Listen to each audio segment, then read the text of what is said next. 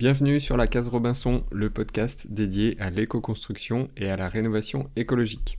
Avant de démarrer votre épisode, j'ai un message pour vous aujourd'hui. Si vous avez un projet de rénovation à venir qui vous tient à cœur, mais que vous vous sentez perdu sur la façon de le mener, que vous voyez que malgré vos efforts ça n'avance pas comme vous le voudriez, j'organise pour vous un workshop 100% en ligne et gratuit pour booster votre projet. Pendant 4 jours, je vous accompagne et vous challenge pour avancer sur vos projets de travaux. Je vous partage comment je réussis à mener mes projets depuis 2008 avec confiance, efficacité et succès. À l'issue de ce workshop, vous aurez levé les obstacles et partirez avec une feuille de route claire et des outils pour concrétiser enfin votre projet de rénovation. Pour y participer, c'est simple, réservez votre place maintenant en cliquant sur le lien dans la description ou allez sur le site lacaserobinson.fr slash workshop. Je vous dis à très vite pour commencer à booster votre projet et vous laisse découvrir votre épisode c'est quand je suis enceinte que je commence à m'intéresser à l'habitat sain, préoccupée euh, à ce moment-là, euh, ça va peut-être parler au papa que tu es aussi, euh, de préparer un nid accueillant en fait et le moins pollué possible à ce petit. À présent que j'ai cette connaissance de l'impact du lieu sur le vivant dans le bâti, je ne peux plus construire n'importe où. C'est comme la maison, on rentre pour euh, s'isoler, se, couper de l'extérieur, puis on va ressortir, recharger pour aller affronter le monde extérieur. C'est surtout euh, ce qu'on appelle de l'architecture euh, vernaculaire ou, organique. Quoi. Il n'y a plus d'angle droit, tout est végétalisé, tout est vivant. Bienvenue dans le podcast La Case Robinson, le podcast qui parle d'éco-construction et d'habitat écologique. Au croisement de l'architecture, du bien-être et de l'écologie, je pars à la rencontre de celles et ceux qui mettent ces sujets au cœur de leur vie. Je suis François-Xavier Parent, entrepreneur, formateur en éco-construction et auteur du blog lacaserobinson.fr. Parce que l'éco-construction est encore trop peu démocratisée et que cette démarche demande parfois de surmonter des obstacles inattendus, je vous propose des témoignages inspirants pour vous aider, je l'espère, vous aussi, à créer des lieux plus écologiques, plus sains, plus confortables, qui vous nourrissent au quotidien. Parce que la maison est un abri, un lieu intime, parfois un miroir, aujourd'hui je vous emmène dans la case de Nadia Dosba. Nadia a d'abord fait des études d'architecture, puis, au moment de l'arrivée de son premier enfant, elle s'est intéressée plus en détail à l'habitat sain, et s'est progressivement formée pour en faire un élément fondamental de son activité aujourd'hui. Elle nous explique pourquoi la localisation, l'architecture, le mode constructif, les matériaux et même l'histoire du lieu ont un rôle majeur sur le bien-être des personnes qui l'occupent et comment elle procède pour réaliser ce diagnostic. Elle nous partage aussi son approche holistique de l'habitat, ainsi que les lieux qui l'inspirent et l'énergie particulière qu'elle y perçoit. J'ai trouvé le témoignage de Nadia passionnant, j'espère que ce sera votre cas également en écoutant cette conversation. Bonne écoute bonjour Nadia, merci d'avoir accepté mon invitation. Bonjour François-Xavier, je t'en prie avec plaisir. Je suis ravi de, te recevoir sur euh, la case Robinson pour euh, parler euh, ben, d'habitat écologique, bien sûr, mais aussi du, métier que tu exerces et qui est un peu atypique et méconnu, je pense, que personnellement je trouve passionnant, mais qui peut aussi être assez intrigant au premier abord. Donc, on va parler d'habitat sain, de bien-être, d'énergie, de projets de travaux, un peu comme d'habitude, car ce sont les thèmes centraux du podcast, mais euh, aujourd'hui avec un angle un peu différent euh, lié à ton activité. Donc pour euh, démarrer, est-ce que tu pourrais simplement te présenter et donc nous dire quel est ce métier mystérieux que tu exerces aujourd'hui? Donc je m'appelle Nadia Dosba et ce métier mystérieux, je l'exerce dans le cadre d'un accompagnement des personnes à haute sensibilité un accompagnement à, prendre soin de leur nature sensible justement, donc en, suivant deux axes d'approche tout à fait complémentaires, la géobiologie d'un côté et la connaissance de soi de l'autre. Ok. Et euh, avant de développer un peu ce que c'est que ce métier de, des géobiologues, euh, est-ce que tu peux nous, raconter un peu euh, comment tu en es arrivé à exercer ce métier? Quel a été ton, ton parcours, quelles ont été les, expériences qui t'ont nourri, euh, les apprentissages qui t'ont fait évoluer vers euh, la pratique finalement et le choix de, ce métier? Alors, il y a beaucoup de questions en une seule. Euh, c'est un parcours atypique, c'est certain, mais tout à fait cohérent en fait avec avec le recul. Donc moi, au départ, je suis des études d'architecture à Paris orienté aménagement et design d'espace public avec une forte dimension euh, artistique, historique et, sociale. Et euh, c'est quand je suis enceinte que je commence à m'intéresser à l'habitat sain, préoccupée euh, à ce moment-là, ça a peut-être parlé au papa que tu es aussi, de préparer un nid accueillant en fait et le moins pollué possible à ce petit. Ensuite, je me forme concrètement à l'habitat sain parce qu'on ne l'apprenait pas à l'école d'archi. Euh, c'est toujours pas le cas, hein, je crois pas. Et, et, cette formation comprend un volet géobiologie. C'est la bonne surprise. À ce moment-là, j'ai tout à découvrir moi sur le sujet. Euh, mais j'ai une facilité avec euh, la sensibilité qui est nécessaire pour l'aborder. Disons que je l'ai toujours eu et en pleine conscience. Quand j'étais petite, euh, je magnétisais spontanément des animaux, par exemple. C'était naturel. Alors les animaux d'ailleurs et surtout les chevaux, c'est une autre grande histoire euh, de mon parcours puisque j'ai longtemps été dans l'enseignement de l'équitation en parallèle de mes autres activités. Euh, et là, le, rapport aux chevaux, euh, passant principalement par le non-verbal, c'est très intéressant pour aiguiser ce sens de l'observation et, du subtil qui est aussi nécessaire à, à l'exercice de la pratique géobiologie. Une anecdote euh, peut-être là-dessus. Euh, en formation, je me rappelle de la remarque du, prof au, premier atelier de pratique avec les baguettes de radiesthésie. Il a dit ah oui, toi, t'en auras pas besoin parce que pendant que je m'installais dans la salle de cours, elle, elle m'échappe et puis elle tombe à terre. Il avait raison. Aujourd'hui, je peux m'en passer.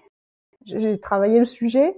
Euh, maintenant, c'est vrai que pour les gens et, et, pour faire un petit peu moins curieux, comme tu le, le soulignais encore tout à l'heure, euh, c'est important de voir des outils, même de détection euh, sensible de tout ce qui va être euh, invisible. Par contre, euh, je m'en suis toujours servi pour pour les, les, proposer justement à ce moment-là, de manière à les faire tester en fait aux personnes, parce que tout aussi surprenant que ce soit, on en a tous une sensibilité euh, avec ces outils plus ou moins grande, mais c'est toujours un, moment plaisant pour euh, pour les gens et des fois très très euh, surprenant effectivement.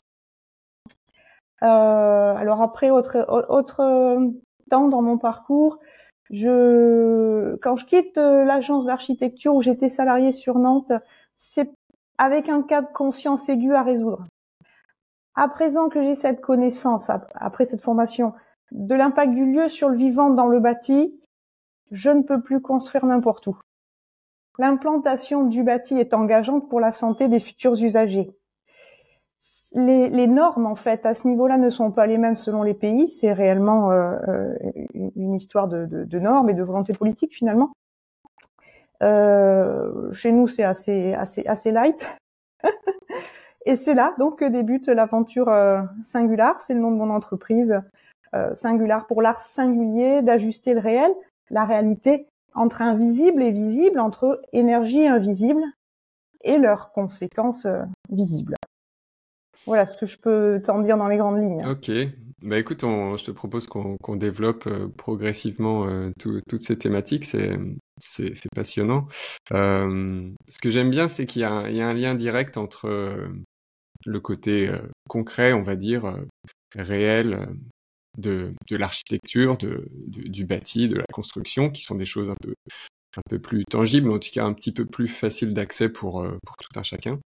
Mmh. Et tu l'as souligné, euh, quelque chose d'un petit peu plus, je sais pas, plus sensible, tu as dit, mais peut-être aussi peut-être un peu spirituel ou plus dans, dans, dans les émotions qui est lié à, à, la géobiologie, mais qui, a, qui, qui par une boucle finalement euh, revient sur l'importance du lieu qui là pour le coup est aussi quelque chose de très concret. Donc c'est c'est intéressant. est-ce que pour, pour synthétiser un petit peu avant de rentrer dans le détail, est-ce que tu pourrais nous donner une définition de ce qu'est concrètement la, géobiologie et ce à quoi ça, en quoi ça consiste? Oui. Alors, la géobiologie, c'est l'étude de l'impact des facteurs environnementaux locaux, naturels et artificiels sur le vivant, et en particulier l'être humain. Avec le, préfixe géo, on insiste sur les interactions entre la vie propre de la Terre à un endroit donné et ceux qui vont y séjourner. Sachant qu'il existe aussi une géobiologie scientifique, universitaire, pluridisciplinaire, qui croise des domaines comme la paléontologie, la géologie, euh, l'analyse des pollens, etc., pour comprendre l'influence des paramètres naturels sur le vivant tout, au long de l'histoire de la vie de la Terre et de ses habitants. Donc la différence avec la géobiologie qui nous concerne aujourd'hui dans cet entretien, c'est que celle-ci intègre la dimension énergétique. Une dimension énergétique de la vie de la Terre avec ses phénomènes propres, un peu comme en médecine chinoise, si tu veux, l'étude des méridiens. Mhm. Et puis, une dimension énergétique euh, plus quantique, de l'ordre de l'information, euh, qui peut être présente euh, en un lieu, notamment comme témoin de l'histoire du passé qui, qui s'y est déroulé. Une certaine trace mise en mémoire dans l'espace. D'accord. Alors, en géobiologie, on peut prendre en compte euh, les dimensions spatiales et, temporelles euh, qui caractérisent euh, un lieu au niveau physique et ou énergétique. On peut aussi classer les influences qu'on recherche comme naturelles ou artificielles. Dans le cas des influences artificielles, on intégrera les dimensions, oui, la dimension de, l'intervention humaine, quoi, des différents remaniements de l'espace et comme tu l'as un petit peu souligné, la charge émotionnelle de l'histoire qui s'y est déroulée. Euh, et on peut aussi intégrer enfin la qualité du bâti qu'on viendra y construire en, lui-même. Voilà un troisième volet finalement dans une vision holistique de la géobiologie plus large, plus complète en un sens comme je la pratique. Euh, et le bâti aussi va présenter des, des, des paramètres physiques et des paramètres énergétiques plus subtils. Ok, excellent comme je viens de rajouter, comme je la pratique, euh, c'est pour euh, c'est pour préciser que on n'a toujours pas de diplôme universitaire, hein, par contre, euh, pour pratiquer cette géobiologie là. Donc, il faut pas être étonné qu'autant de géobiologues, autant de façons de pratiquer la géobiologie. Chacun son parcours, sa sensibilité, ses affinités. Certains et tout le monde n'arrivent pas du bâtiment là-dedans. Euh, donc euh, c'est un volet qu'on peut intégrer euh, en, plus ou en moins. Par bah, contre, ça, on peut en parler d'ailleurs, c'est un axe intéressant et je pense que c'est ce qui contribue au fait que cette, ce métier soit déjà méconnu et aussi parfois peut-être un peu critiqué ou, ou incompris, on va dire, sur, sur l'intérêt de, de, ce genre de pratique. Est-ce que hum, sur le côté reconnaissance officielle, qu'est-ce qui, quels sont les facteurs selon toi qui font que aujourd'hui c'est pas un métier qui, est reconnu, que ce soit par je sais pas la Fédération française du bâtiment ou de l'autre côté par peut-être même la, sécurité sociale ou, l'agence de, santé. Oui. Euh, alors, euh, je pense, alors il y a, plusieurs réponses, euh, enfin j'ai plusieurs réponses en tout cas. Euh, il n'y a pas de diplôme universitaire, bon ça c'est vrai. Euh, du coup, euh, formation euh, empirique autorisée. Est-ce que par exemple dans d'autres pays, c'est est-ce que par exemple dans d'autres pays c'est vu différemment, c'est beaucoup plus établi, beaucoup plus reconnu officiellement?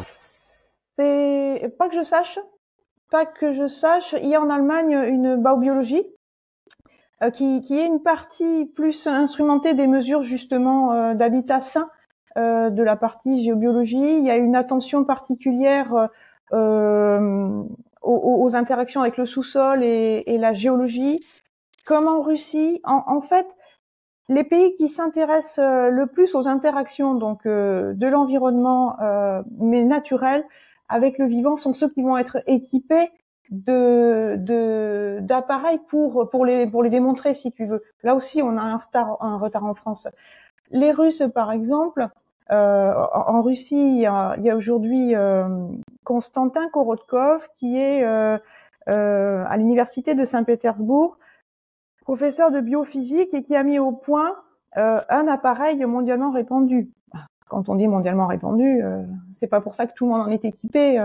Si tu veux, pour moi, il y a, des choses qui sont plus à démontrer, mais c'est pas pour ça qu'elles sont euh, qu'elles sont répandues et, qu'elles font unanimité. Cet appareil, c'est la caméra GDV, on l'appelle BioWell aussi, qui, qui démontre le, le, champ d'énergie en temps réel, les interactions donc du champ d'énergie de l'être humain avec n'importe quel polluant, par exemple. donc en France, on n'est pas, on n'a pas cette cette ouverture d'esprit presque. Hein, c'est très cloisonné, cerveau gauche, cerveau droit. Tout ce qu'on ne voit pas, on est quand même encore à ça n'existe pas forcément. Euh, voilà, ça, ça c'est peut-être une part de réponse. Euh, donc volonté politique, quand il y en a une, il y a un chemin, quoi. Il y a un chemin pour avancer vers une reconnaissance et une prise en compte de quoi? Du principe de précaution. C'est pareil, euh, c'est pas évident au niveau santé. Euh, de, il y a des études, hein, il, y a, il, y a de, il y a des études, il y a des publications euh, mais c'est sur le temps long, de toute façon, euh, une étude de manière à déterminer que quand on dort à la plombe d'une veine d'eau, on a potentiellement euh, des soucis de tel ou tel ordre physiologique. donc c'est pareil, ça demande, comme, comme toute étude, un investissement financier pour prouver les choses, quoi. Donc des études, il y en a. Bon, on manque d'argent pour la recherche, c'est partout, c'est dans tous les pays équivalents. Mais chez nous, cette recherche-là n'est pas forcément voilà encouragée. Euh, donc c'est culturel aussi. Le, le, principe de précaution, on l'a moins que, que d'autres pays. Euh, je te parlais de l'Allemagne avec la biologie, bon de la Russie, euh, les, les, les, Suisses également.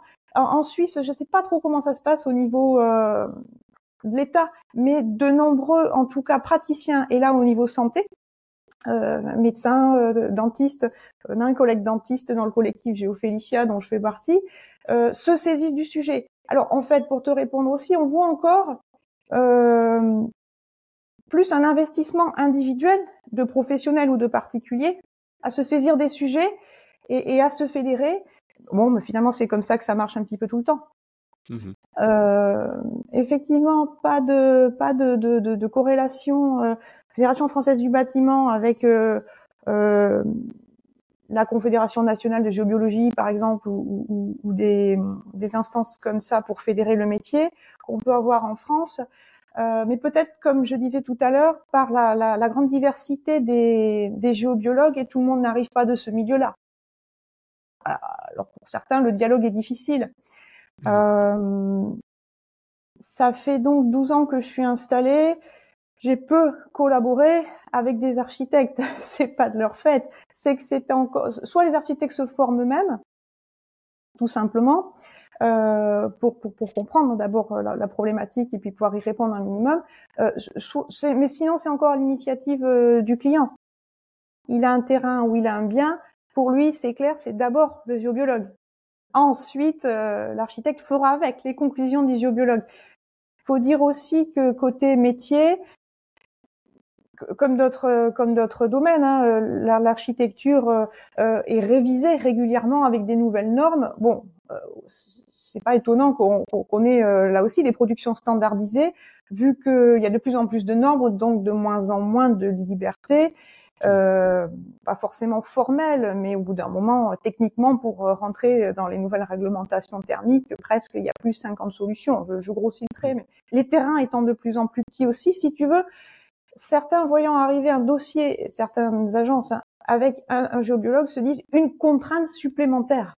Et ça, c'est sûr mmh. qu'au bout d'un moment, c'est compliqué. Euh, donc c'est encore pas mal à l'initiative de, de, des personnes qui, connaissent et qui euh, euh, mettent cette priorité dans tout leur budget et, euh, leur réflexion projet quoi. Et ok. et justement du coup comment comment est-ce que tu établis ce, diagnostic? Comment est-ce qu'on on définit qu'un lieu ou un habitat est, bon au sens de la géobiologie ou plutôt mauvais? Quelles, quelles, sont, quelles sont les étapes Quelles sont les choses que tu regardes euh, Comment tu comment tu les mesures quels, quels, outils tu peux utiliser et, et comment tu tires tes conclusions sur euh, c'est bien ou c'est moins bien D'accord. Alors, tu as encore plein de questions en une. Euh, bah, je vais essayer de, de, de, fractionner. Alors, un, un, un diagnostic un diagnostic, euh, chez moi ça s'appelle un biobilan, pour bilan de biocompatibilité.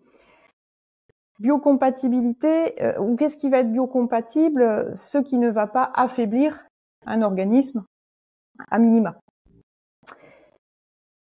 Euh, donc c'est déjà une première réponse ce critère-là pour pour qualifier pour qualifier le, le, le, lieu parce que soit il est nocif, nuisible, il va pas être biocompatible, il, il va affaiblir les organismes qui vont y séjourner. Soit il est neutre, pas spécialement d'interaction ni dans un sens ni dans l'autre. Soit euh, il est bénéfique, il est favorable. Ah, c'est peut-être un, premier niveau. Qu'est-ce que je prends en compte euh, dans ce biobilan euh, Et je répète, hein, qui, va être différent pour chaque euh, géobiologue en fonction un peu des affinités, de, son expérience et de ce qui va l'intéresser dans la discipline c'est la géologie, hein, la, géophysique du sous-sol en lui-même, euh, d'où découle le tellurisme. On peut faire euh, un, seul paquet, géobiologie et tellurisme. Tout ça, pourquoi un seul paquet? C'est les énergies telluriques qui viennent en tout cas du, sol, du sous-sol, de la Terre. Euh, les champs électromagnétiques artificiels qui vont interagir en plus avec ce sous-sol, donc ils sont une composante exacerbée avec par le sous-sol. Donc c'est les champs électromagnétiques externes à l'habitat, donc par exemple les antennes téléphones, des choses comme ça, de, télécommunications, et les champs électromagnétiques qui sont au sein de l'habitat euh, lui-même, par exemple la borne Wi-Fi, euh, l'emplacement des différentes gaines électriques, des choses comme ça. C'est ça, voilà. Voilà, encore une fois, euh, la pollution naturelle et artificielle. Euh, le principe constructif donc du bâtiment en lui-même, qui va comprendre les paramètres d'habitation, la, la, qualité de l'air intérieur, etc. Et euh, ce que j'appelle le contexte énergétique subtil, ça c'est le, le paquet le, le plus commun euh, à l'ensemble euh, des géobiologues, euh, qui va regrouper tous les phénomènes perceptifs, donc comme la mémoire du lieu ou la mémoire des murs, la présence euh, d'entités, hein, disons ça c'est quand euh, euh, tu, tu, cohabites avec des colocataires indésirables, l'ambiance en général, ce qui va faire dire c'est lourd, c'est électrique, c'est froid, mais au thermomètre on n'a pas vu de variation de température, c'est vraiment des paramètres plus de l'ordre de la sensation. Et donc qui sont liés aux occupants directement, quoi. Aux, aux, occupants actuels ou aux occupants passés, c'est ça? C'est ça. Et à ce qu'ils ont fait dans ce lieu, quoi. C'est ça, voilà. Par rapport, oui, par, alors, ouais, euh, oui, tout à fait.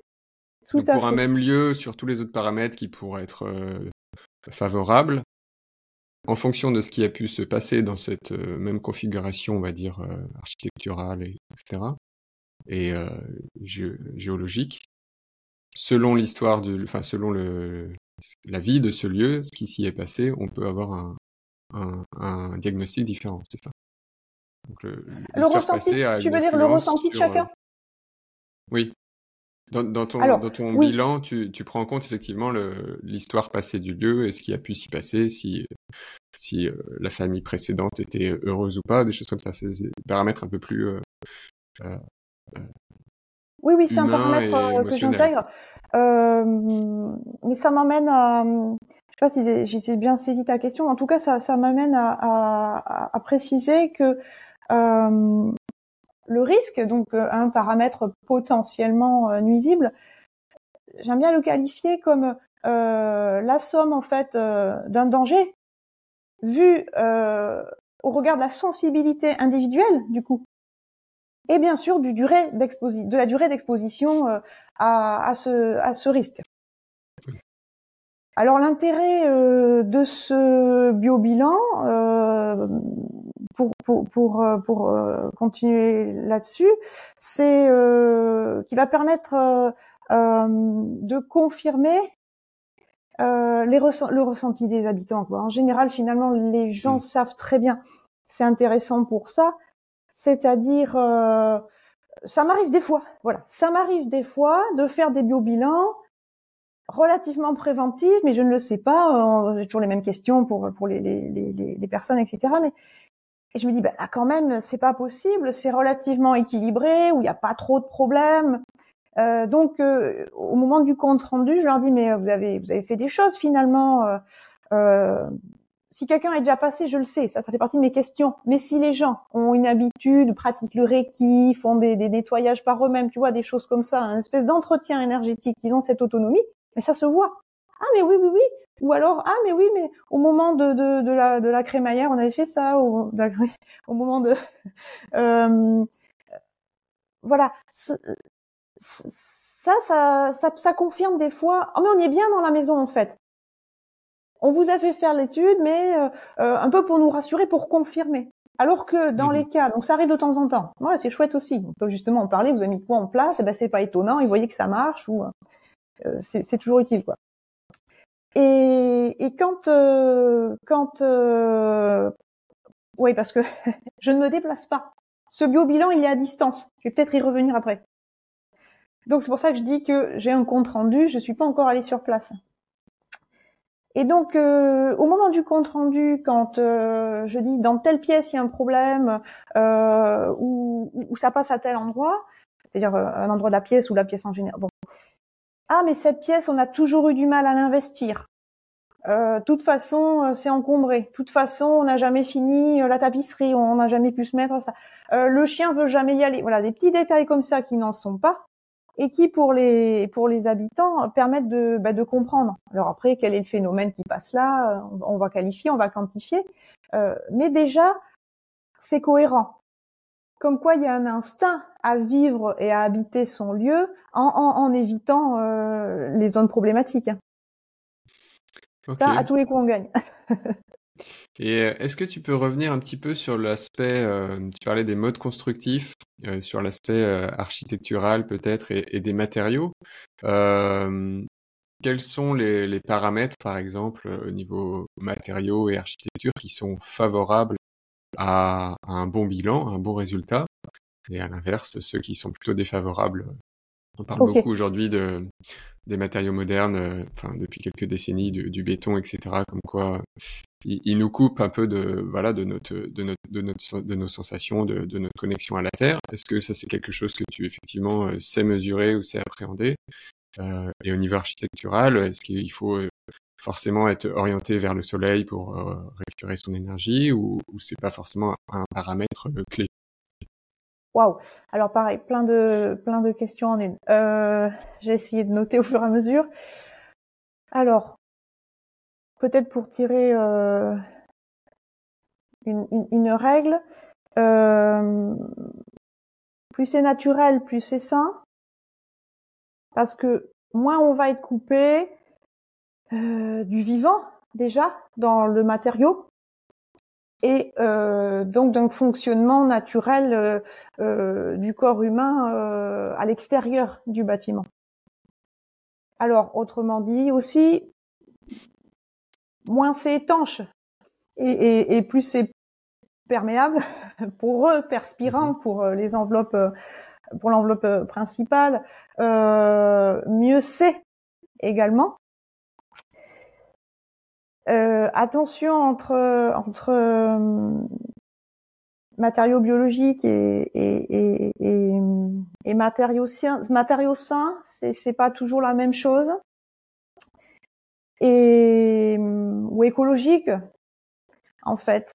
Euh, sinon, par rapport, alors tu as dit aussi le, béton. Alors le principal problème du béton dans le bâtiment en, en géobiologie, c'est que c'est le ferraillage. C'est le ferraillage euh, dans la dalle principalement euh, qui va perturber les réseaux euh, telluriques, bref, qui va perturber les, les énergies qui arrivent de la Terre. Euh, qu'est-ce que ensuite, euh, dans la même logique, les isolants minces, du moment qu'il y a un pelliculage aluminium, en fait, on utilise euh, l'aluminium au niveau énergétique pour pour, pour, pour envelopper, par exemple, un objet qui pose problème. Donc, on va dire pour couper des, des, des, ondes nocives, mais des ondes mmh subtiles, énergétiques, qui n'ont pas de réalité physique mesurable. Donc dans la même logique, euh, dans des combles euh, avec euh, pour gagner de la place, on a un isolant mince fini pelliculé alu, on va se couper en ces cas-là plus du tellurisme, mais des ondes cosmiques, de tout ce qui va tomber de la voûte céleste. Entendre dans cosmique l'équivalent de, de, de, de l'énergie tellurique, mais c'est celle qui, qui pleut sur nous, qui arrive de la voûte céleste. Euh, tu, dis, tu as dit aussi le fait d'être au sud. Alors le fait d'être au sud, Euh, bon, dans les principes du bioclimatisme, pour, pour, toutes les bonnes raisons des principes du bioclimatisme, c'est sûr que c'est intéressant. On est photodépendant, l'être humain, donc euh, mmh. surtout au niveau, euh, au niveau euh, vitalité, mais euh, état d'esprit, santé psychique. Mmh. Donc joie de vivre, etc. Quoi. le sud, si on veut, moi, je trouve qu'il y a beaucoup de qualité avec la lumière zénitale. Donc, dans, dans, dans, des endroits où il y a peu de sud, ou une bonne façon de rapporter de la lumière naturelle, même si elle n'est pas directement euh, solaire, entre guillemets, c'est mmh. euh, les puits de lumière et euh, la lumière zénitale. Qu'est-ce que tu as dit encore? Ah, C'est super intéressant. Je, j'essaie de poser les questions en une fois pour qu'après on puisse t'entendre développer. Je trouve que c'est, et, pas, et que j'ai pas à, t'interrompre. Est-ce que aussi, par exemple, sur l'agencement des espaces euh, au sein même de, par rapport au plan de l'habitation, au sein même de l'habitation, est-ce qu'il y a euh, des choses à regarder sur la position des chambres par rapport aux, pièces d'eau peut-être ou au salon, etc. Comment, comment est-ce que tu appréhendes ce paramètre-là? D'accord. Alors, euh,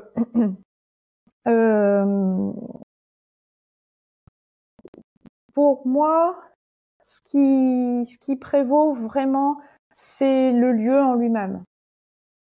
Donc, euh, pour un lieu qui serait bon en lui-même, pas de perturbations telluriques, etc. On, on, va pas, presque on va, presque on va pas se poser de questions, on va faire ce qu'on veut avec tous les bons principes qu'on va connaître. Habitat passif si on veut, habitat autonome, euh, avant tout habitat sain, euh, bioclimatisme, etc. Ok, chacun met le curseur là où il veut. Presque, si tu veux, si le, si le sol, si le sous-sol, et puis alors, si le lieu, en géobiologie, on dira, est en équilibre cosmotellurique, ça résume. C'est-à-dire si euh, euh, il y a autant d'énergie tellurique que cosmique déjà, on, reçoit les deux, on a besoin des deux, euh, et, et qu'il n'y a pas de, de qu'il est relativement homogène, qu'il n'y a pas d'endroit bien plus fort ou, bien moins perçu fort en fait. On va pouvoir faire ce qu'on veut dessus. Alors, euh, on peut toujours faire du plus, par contre. On peut toujours améliorer. Et là encore, on, met le curseur où on veut. Et hum, ça, ça, fait partie. Moi, j'appelle ça dans mes prestations l'optimisation d'espace. C'est-à-dire une fois que, une fois que du coup, on, a rééquilibré, on a composé avec l'existant, donc euh, les qualités propres du lieu. Euh, comment on peut faire du plus il y a plusieurs solutions là, mais est-ce que c'est intéressant? Qui habite là? Quel est l'usage du lieu, quoi? Mmh Pour quelqu'un tout seul, c'est facile. On va mettre le niveau euh, au niveau de la personne. Alors niveau vibratoire, peu importe comment on va le qualifier. Euh, pour une famille, ça peut être un peu plus compliqué. D'où il y a peut-être là des, des, des, du zonage à faire. Mais euh, dans tous les cas, ne pas tout confondre. On n'habite pas des temples. On habite des maisons euh, pour, pour le quotidien, pour tous les jours, parce que euh, euh par exemple, euh, j'ai déjà eu une demande, alors des gens qui sont arrivés avec leur, leur ébauche de plan, leur esquisse, et puis, alors de toute façon, ce qu'on veut, c'est c'est qu'il y ait vraiment beaucoup d'énergie, qu'il y ait un super taux vibratoire. L'idée, c'est que on, retrouve des proportions au, au nombre d'or. Voilà, on fait on fait pas un temple. Est-ce qu'ils sont capables d'habiter dans, dans, dans, quelque chose qui est tellement dynamisé, qui est tellement avec un fort taux vibratoire. On sait le faire, si tu veux, on peut faire. C'est ce que j'appelle moi optimiser. On peut toujours monter le curseur, mais la base étant devoir neutraliser les problématiques, voire de faire un peu mieux, ok, mais à un niveau euh, pour le quotidien, quoi. Quel est le but aussi? Il faut savoir quel est le but. Euh, si c'est une maison, l'idée c'est qu'à l'intérieur de sa maison, on, on se ressource. Mmh que ce soit ressourçant. Donc euh, c'est pas la même chose que qu'un salarié qui en sort tous les jours pour aller travailler ou que quelqu'un qui travaille chez lui avec une pièce dédiée. Et encore encore qu'est-ce qu'on y fait? Parce que par contre, s'il s'agit quand on demande pour rééquilibrer un, espace professionnel version euh, euh, thérapie, c'est sûr qu'un cabinet de sophrologie, on s'attend quand même à ce que ce soit un minimum équilibré pour permettre le, le, travail de relâchement, détente, mais, mais par exemple. Mmh Donc c'est vraiment adapté à, bah, comme toujours hein, finalement, à, à l'humain, à l'usage qu'on en fait. Et ce que je trouve intéressant aussi dans ce que tu partages, c'est que on peut appréhender euh, la géobiologie, j'ai l'impression, à différentes échelles. Déjà euh, à l'échelle un peu macro sur, euh, sur le lieu et son positionnement et sur des modes constructifs. Donc là, c'est vraiment, on va dire, au moment de soit de la construction d'une maison, soit de la rénovation d'une maison, de, de, travaux importants. Mais on peut aussi descendre à une échelle un peu plus euh, restreinte à l'intérieur de l'habitat qui existe déjà, comment déjà on peut éventuellement réagencer les espaces ou rééquilibrer les choses. Si je comprends bien, on peut le faire euh, avec euh, des choix de, de, de, matériaux ou même de, de, de décoration, euh, d'organisation, de, de, disposition du mobilier pour, pour optimiser cette énergie, c'est ça? Oui, alors euh, c'était ma, c'était sa première euh, réponse qui m'est passée quand tu as posé la question tout à l'heure parce que tout de suite m'est passé le feng shui. Alors mmh. le feng shui, c'est euh, moi j'aime bien en tout cas faire le parallèle avec une géobiologie orientale. Euh, en tout cas, c'est les deux sont complémentaires. moi, j'ai été formée au, au, Feng Shui de, de, base des huit secteurs, mais par quelqu'un de pas basique, par contre, puisque par Marie-Pierre Dylan Seger. Euh, C'était euh, passionnant parce qu'elle a tellement d'expérience et de, de recul qu'elle a vraiment une vision holistique de sa pratique. Elle a jamais pratiqué le, le Feng Shui comme décoration et c'est surtout pas à voir comme ça. Donc, comme on en revient à des pratiques énergétiques, même quand tu, tu disais euh, pousser, déplacer les meubles, etc., ou agir au niveau de la déco. Oui, oui, oui, super. Alors c'est chouette. Je dis super parce que en plus, c'est ludique et les gens peuvent s'en saisir.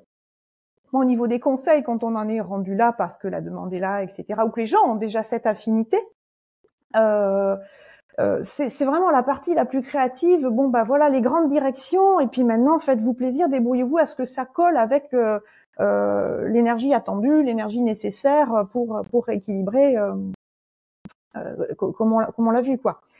Euh, donc le feng shui c'est pas du tout de la déco, même de changer une couleur de mur. Euh, il y a des réalités physiques en fait avant qu'elles mmh. soient vibratoires et énergétiques ou, l'inverse. Hein. Mais bon, tout dépend du sens de lecture. Hein, Einstein disait tout est énergie avant que d'être matière. Hein. D'accord? Voilà. Euh, donc tout va agir, c'est pas un détail. Si un mur est rouge, physiquement, il va, il, va nous faire quelque chose, physiologiquement, mais euh, énergétiquement euh, également. Donc c'est pas un détail. Si on met tel tableau à tel endroit plutôt qu'à tel autre, au-delà juste de l'image hein, qui, est, qui, est, véhiculée, on aime ou on n'aime pas un paysage ou un petit chat, mm. quoi. alors, donc Feng Shui et, et, géobiologie, parce que vraiment, moi, je mets la primauté sur la réalité physique. Si tu veux, dans le Feng Shui, ils étudient pas. Alors, ils ont des parallèles. Quand on parle de courant tellurique en géobiologie, c'est parfaitement énergétique, ça se mesure pas. On n'a pas d'appareil de mesure pour ça. Au géomagnétomètre qui va mesurer les variations du champ magnétique de la Terre, ça se voit pas. Par contre, aux baguettes euh, de sourcier, de détection sensible ou avec un pendule, euh, ça, ça on arrive tous à trouver la même chose. On sait de quoi on va parler. Il y a une émanation euh, palpable. Et alors, les Chinois, à travers le feng shui, parle de veine du dragon. Là qu'on parle de la même chose, mais on le nomme pas pareil. Chacun son imaginaire aussi. Euh, je suis, per je suis perdue là. Pourquoi je parlais de ça? Ah oui, tu la parlais de l'énergie avec le feng shui. Donc, il, il, pour, alors oui, il y a des veines du dragon, mais ils vont plus le lire au niveau du paysage. Enfin, c'est, pas la même euh, approche. Euh, mais dans tous les cas, euh, tout se corrige. C'est pas grave. Voilà, justement, on va mettre euh, une statue, un machin, ça va corriger. Si tu veux, les, les remédiations, euh, je diminue pas cette pratique-là, hein, loin de là, mais euh, sont plus au niveau uniquement énergétique. Alors ça, ça parle pas à tout le monde non plus, comme tu l'as dit en introduction de notre entretien, parce que euh, waouh, si on le sent pas, c'est un peu fumeux quand même. On a mis un petit bout là et ça va aller mieux. Ben oui. Le pire, c'est que oui, peut-être, mais encore, c'est peut-être sur la sur la durée aussi euh, ils s'attachent moins à, à, aux réalités physiques. C'est tout de suite énergétique. Parce qu'ils ont cette conscience, remarque. Euh, donc pour moi, il y a aussi, et c'est important dans la géobiologie classique comme on la, comme on la pratique euh, par chez nous, euh, des réalités physiques, géophysiques avant tout. Quand il y a une faille ou une circulation d'eau, ça induit euh, des modifications physiologiques pour le vivant qui, qui va se tenir à, l'aplomb, au-dessus, en surface. Euh, non, non, Un petit Bouddha, ça suffit pas. Et pas, que ça. Ou alors, attention, pas un autre niveau de conscience non plus. D'accord à quel, quel, niveau euh, chacun place la réalité des, des, des, énergies et les interactions justement euh, qu'elles peuvent avoir euh, sur nous et euh, sur notre environnement, quoi, ou l'interaction qu'on a euh, avec elles au niveau de la pensée ou autre, quoi. Quel est notre degré de vision quantique? Et quand bien même jusqu'où on a la main là-dessus et que là-dessus, en fait. Donc pour moi, on regarde les choses d'abord très physiquement aussi, et même si physiquement, énergétiquement, au niveau de la géobiologie, Ensuite, le feng shui fait partie du plus, tu vois. Mmh ok. On peut ne pas être d'accord euh, entre praticiens, hein, aucun problème. C'est ma vision. non, mais ça a une certaine logique. On s'intéresse d'abord à, à, une échelle un peu macro et puis progressivement, voilà. euh, on, on, descend dans, dans, le détail et puis à l'échelle plus micro et, et, ce qui nous entoure euh, à l'intérieur de la maison. C'est ça. C'est pour rebondir sur ce que tu disais tout à l'heure. Ça, ça, ça, m'amène une autre réflexion euh, à partager. Euh, on, on, le géobiologue agit bien pour un lieu avec des habitants. Donc il a ses affinités propres. Moi, chez moi, il n'y a pas de Bouddha. C'est pas pour ça que je ne suis pas capable de quelque part donc préconiser à des clients. Si eux, c'est dans leur culture ou si ça leur parle ou s'ils en ont déjà un, on va peut-être tout simplement le repositionner, mmh. le mettre dans un endroit qui correspond pour équilibrer les choses, etc. Euh, alors, c'est-à-dire que ça aussi, ça arrive, bien sûr qu'on repasse aussi potentiellement, entre guillemets, les uns derrière les autres en géobiologie. Alors, euh, soit, soit on a pu m'appeler des gens en disant euh, on est au bout de telle ou telle problématique, on n'y arrive plus, et puis tu arrives sur place. Et là, pour le coup, il y a de tout. C'est-à-dire, il y a un Bouddha, alors je vais rester avec lui, il y a des mandalas tibétains, euh, alors on est, on est on est en France pour un peu euh, euh, en campagne. Il y a encore un crucifix, etc. Parce que c'est la maison de famille. La, voilà. Mm. Au bout d'un moment, ça fait beaucoup d'informations là aussi. À la limite, pourquoi pas, mais qui sont pas en cohérence avec les habitants, tout simplement. Donc, euh, on, on, c'est important aussi d'avoir un, un, un, panel de réponses euh, mais après tout, voilà, quand, il y a une logique, euh, finalement, les réponses elles sont multiples. Mais bien comprendre par contre que le mandala, ça va pas aller pour tout le monde, même si en soi, ça fonctionne, ça peut fonctionner, ça génère beaucoup d'énergie. Euh, alors pour euh, pour ceux qui qui nous écouteront, on se méfie un petit peu du cumul justement du cumul. C'est pas parce que sur un salon bien-être, on a trouvé euh, une pierre en lithothérapie indiquée pour ça, et puis justement un super mandal, ou qu'on l'a fait soi-même. Hein. Euh, si tu veux, en énergétique, rien n'est neutre. Bon, faut pas le prendre euh, comme une grande inquiétude, mais c'est pas ça, ça, ça se mélange pas toujours bien, en fait. Voilà. Mmh Ok, merci. Euh, c'est super intéressant. Je pense qu'on pourrait en parler euh, des heures. Euh, je voulais passer à, à, la dernière section du, du podcast où on, parle de, choses peut-être un peu plus personnelles sur ton rapport à l'habitat. Est-ce que tu pourrais nous partager bah, des, des, lieux qui peut-être t'ont marqué ou des typologies de, de lieux qui, qui t'inspirent particulièrement et, et pourquoi euh, dans ce, ce, genre de lieu ça, ça, ça te recharge peut-être en énergie justement par rapport à ce qu'on disait tout à l'heure? Alors d'accord, donc les lieux qui m'inspirent. Euh, je pense que les lieux qui m'inspirent euh, le plus, euh, ce sont les, les, les tumulus mégalithiques. Un tumulus, c'est un ensemble de pierres. Je rappelle que tu es en Bretagne. Pour ça, Comment? Je rappelle que tu es en Bretagne, c'est pour ça que tu parles de ça, non? Oui, tu peux rappeler ça. euh, il y en a partout, hein, faut le savoir. Il y en a partout en. France, il y en a partout en Europe, il y en a partout mondialement parlant.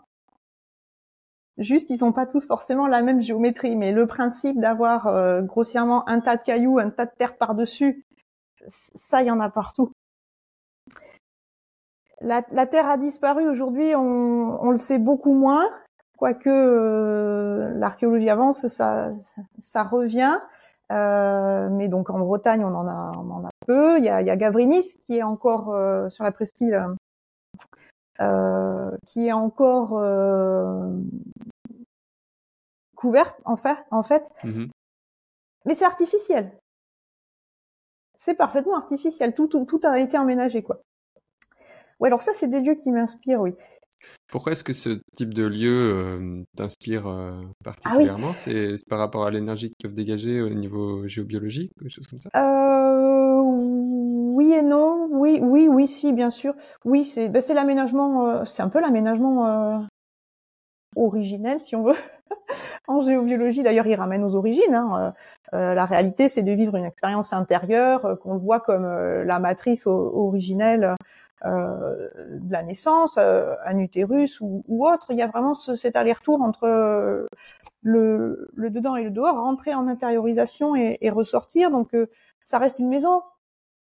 C'est comme la maison, on rentre pour s'isoler, se, se, couper de l'extérieur, puis on va ressortir recharger pour aller affronter le monde extérieur. Euh, c'est surtout, c'est surtout ce qu'on appelle de l'architecture vernaculaire ou, ou, organique, quoi il y a, y a, plus d'angle droit, euh, euh, tout est végétalisé, tout est vivant. Voilà, tout est vivant. Moi, je trouve ça euh, quand, quand, quand l'habitat comme ça se, se dissimule dans l'environnement, avec en plus une insertion végétalisée, je trouve ça euh, vraiment intéressant. Et, et j'ai adoré aller euh, en, en, Irlande sur place pour les vérifier ces aménagements culturels spécifiques là. Puisque là-bas il y en a plus, dans, dans, le sens où ils sont mieux conservés. Il faut dire que les Irlandais sont autrement attachés à ce, cet héritage-là, à ce patrimoine-là, avec euh, un grand respect, euh, les, les, fréquentent euh, davantage que nous. Euh, donc ils sont encore conservés relativement vivants. parce qu'il y a la mémoire. et, mm-hmm. et, et, comment on continue de la faire vivre? L'aspect culturel dont tu parlais tout à l'heure, qui est plus ou moins fort en fonction des, des régions. C'est ça. Oui, alors qu'est-ce que j'aime bien aussi euh, Oui, alors ça en termes d'inspiration. Euh, tu me diras, on va rester euh, dans, dans, près de la Bretagne, puisque c'est le Mont Saint-Michel. On reste sur le même fonctionnement. Euh, L'abbaye en haut du Mont Saint-Michel, donc tout, tout, tout l'aménagement est artificiel. Euh, ça reste une, une, une butte sur la butte, quoi. Mhm. Et on vit l'intérieur et l'extérieur, bien sûr, bon, comme dans n'importe quelle euh, abbaye, mais le Mont Saint-Michel est quand même euh, au départ, dans la colline, il y a une grotte qui peut, euh, qui peut rappeler finalement le tumulus sous sa butte à l'intérieur de la terre on a encore accès. Hein. faut faire la visite euh, guidée spéciale euh, pour descendre. C'est Notre-Dame sous terre, euh, voilà, pour avoir accès à, la crypte. Et, hop, ensuite, en haut, dans l'église plus, lumineuse, même si on est en intérieur, elle est baignée de lumière. On, va vivre les, les, deux aspects, quoi, l'intérieur et l'extérieur. Alors, j'aime bien ça sur les tumulus d'ailleurs moi, tu m'enlèveras pas de la tête que les tumulus étaient autant utilisés de l'intérieur que du dessus. C'est pareil euh, en Irlande, mais par exemple, il hein, n'y a pas que chez eux. Tu montes sur un tumulus, personne crie au scandale. Ils sont arpentables, on peut escalader, grimper. Mais j'invite à faire l'expérience. Parce que quand on est sur le tumulus, au-dessus de, la, chambre principale, en dessous, pour moi, c'est aussi intéressant que c'est un point d'énergie aussi fort que, la, chambre terminale en dessous, quoi. Alors, euh, donc, quand, je peux, j'escalade et, je grimpe au sommet. Euh, bon, voilà. En France, c'est pas, c'est pas forcément. Il faut descendre des monuments. De toute façon, il faut pas monter dessus. Il faut pas monter sur les monuments quels qu'ils soient, quoi.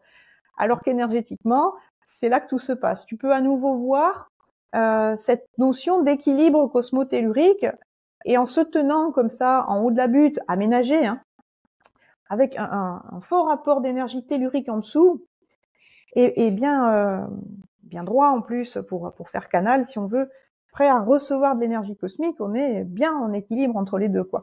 Euh, Donc le Mont Saint-Michel, euh, pourquoi c'est c'est intéressant Il est très fréquenté, tu vois. Je vais plus à Chartres.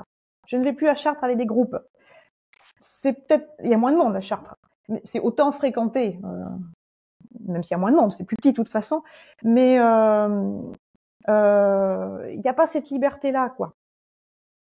on peut pas rentrer dans le cœur, le labyrinthe c'est que le vendredi, des choses comme ça. Si on est pieds nus, moi je me suis entendu dire remettez vos chaussures s'il vous plaît, restez pas regroupés trop longtemps à côté de ce pilier, bon des choses comme ça.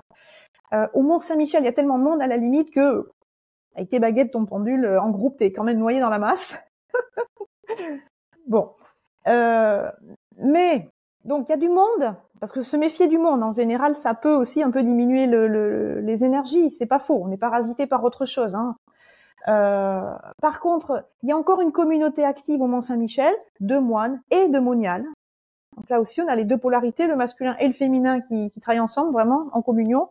Et euh, ils proposent euh, tous les jours euh, les, les laudes, c'est la messe du matin, et les vêpres, la messe du soir, chanter, en partie chanter en tout cas, et en partie en latin. Ça rajoute encore quelque chose euh, pour, pour le public. Il faut être présent avant l'ouverture le matin et puis il faut rester un peu le soir, mais euh, c'est accessible, c'est gratuit. Si tu veux ça, ça continue de maintenir l'énergie plus active qu'ailleurs, malgré la fréquentation.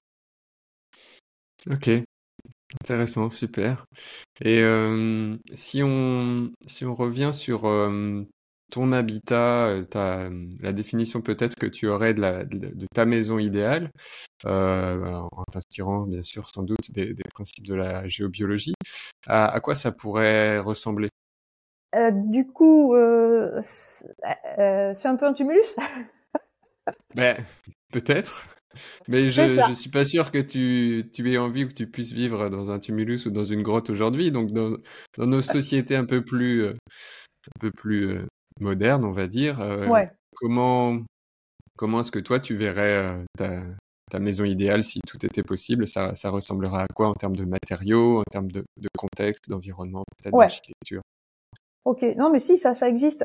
Euh, une maison enfouie un petit peu comme un tumulus, donc sous, sous la butte de terre sur laquelle on, peut monter. Comment? Ou des maisons troglodytes, est-ce que ça, ça, peut ressembler à, ça? Ces trucs-là, en termes de gestion de l'humidité, j'ai testé, c'est difficile. c'est difficile. Mais euh, regarde, euh, un, tumulus euh, franchement ouvert et, vitré au sud pour rester dans, les apports passifs des calories solaires de ce côté-là, des principes du bioclimatisme super. J'y percerai aussi certainement quatre ouvertures qui, correspondent en fait aux limites du balayage solaire annuel à savoir euh, lever et coucher au solstice d'été euh, et d'hiver euh, du soleil. le nord est fermé, c'est juste une protection thermique mais psychologique également. On n'a pas besoin, on s'appuie dessus, on n'a pas besoin. Ça, ça participe aussi des, de la logique en, en feng shui, mais je trouve que c'est tout à fait euh, universel comme, comme sentiment, comme besoin. Euh, on y vit beaucoup dehors aussi. C'est une maison dedans dehors, donc l'extérieur est important. En continuité, c'est certain. Et, et j'ai un tout petit peu abordé. L'idée, c'est vraiment l'intérieur ressourçant et l'extérieur dynamisant. Donc, quitte à avoir, tant mieux s'il y en a. Aménager, voire créer, voire favoriser. Enfin, des points d'énergie à l'extérieur, je les vois plutôt là, des, vrais points forts euh, pour pour dynamiser. Mais enfin, quand on est dedans, c'est plus forcément euh, le lieu, c'est plus ce même temps, quoi. Bref, c'est une maison euh, bon passive et puis entre ciel et terre. En, termes de finition, euh, moi j'aime beaucoup le, les enduits et aussi pour pour en fait la, la, bon évidemment l'enduit terre il va il va gérer l'hygrométrie tout seul. C'est une façon de d'avoir une gestion de l'hygrométrie passive. Ça c'est toujours intéressant. Mais euh, il va permettre une effusivité. Alors l'effusivité c'est le fait que à proximité des murs il y a quand même une chaleur voilà. C'est des murs chauds quoi. En un sens alors qu'ils sont pas forcément très isolants quoi. Tout ce que tu me dis ça fait penser au concept de Earthship je sais pas si tu es familière avec ce concept d'architecture, les Earthships, les, des maisons euh, semi-enterrées au nord avec une très grande serre bioclimatique au sud. Euh. oui. Souvent, c'est des, des, des, maisons qui, qui ont été euh, autoconstruites avec les, des matériaux de récupération et qui, qui voilà, sont, sont assez proches de la description que tu viens de donner. Complètement. Donc tu vois que le tumulus moderne, il existe. Mais sans, sans donc surenchérir au niveau du taux vibratoire, ce n'est pas un, temple, il n'y a pas cette notion rituelle-là, etc. Et on peut l'investir sur le dessus aussi. On peut, on peut l'escalader. Ok, super, passionnant. Euh, merci beaucoup. Euh, écoute, on arrive à, la fin de, cet épisode. Euh, j'ai deux, dernières questions pour toi que je pose généralement à tous les invités. La première, c'est est-ce que peut-être tu as un livre ou des livres que tu souhaiterais partager avec les personnes qui nous écoutent, soit pour les aider à découvrir ben, ton activité, ce qu'est la géobiologie, ou peut-être même un, roman que tu, que tu trouves particulièrement inspirant que tu voudrais partager aujourd'hui? D'accord.